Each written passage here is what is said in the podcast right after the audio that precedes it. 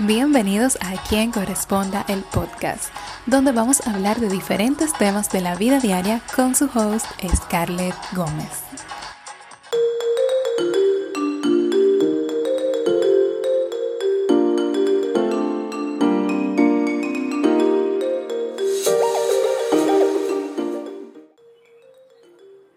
Antes de suponer o asumir, prueba este loco método que es preguntar.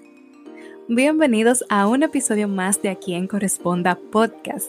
El tema de hoy es un sombrero que nos queda a todos y te mencionaré varios escenarios en los que suponemos antes de preguntar o intentar.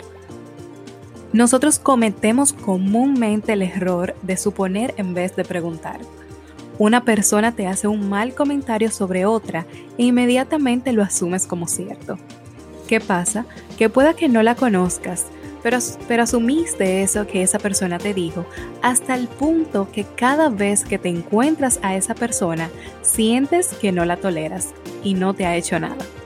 Pero la vida a veces es tan mágica que te hace conectar con esa persona y te das cuenta de que resulta ser un buen ser humano y que quien te hizo el mal comentario pudo que tergiversara toda la historia.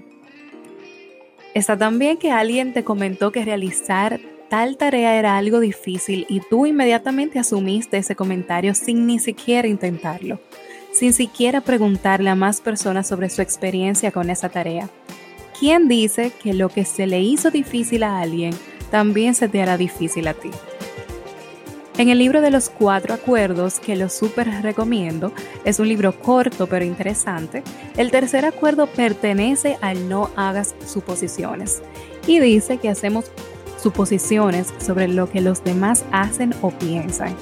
Nos lo tomamos personalmente y después los culpamos y reaccionamos enviando veneno emocional con nuestras palabras. Y que este es el motivo por el cual siempre que hacemos suposiciones nos buscamos problemas. Cuando suponemos, creamos en nuestra mente un problema que no existe muchas veces. Algo que también habla en el libro y que cometemos mucho nosotras las mujeres, y me incluyo porque lo llegué a hacer en mi relación pasada, y es suponer que nuestra pareja sabe lo que pensamos o queremos y que no es necesario decírselo, porque suponemos que es su deber saberlo porque tú eres mi novio. Y al final, quienes salimos lastimadas somos nosotras, porque los hombres no caen en cuenta. Hay que decirles las cosas, repetírselas y cuidado si hay que dibujárselas. Pero eso no solo lo hacemos con nuestras parejas, también podemos suponer de nuestros amigos que creemos que no debieron de comportarse de alguna manera porque asumimos que debían de saberlo.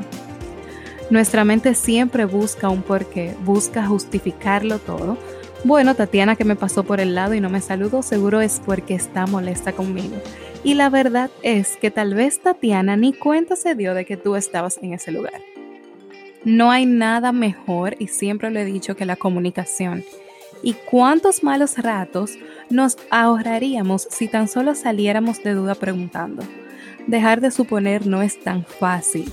Es algo con lo que venimos casi de fábrica, pero ir reduciendo la cantidad de suposiciones que hacemos diariamente no es imposible.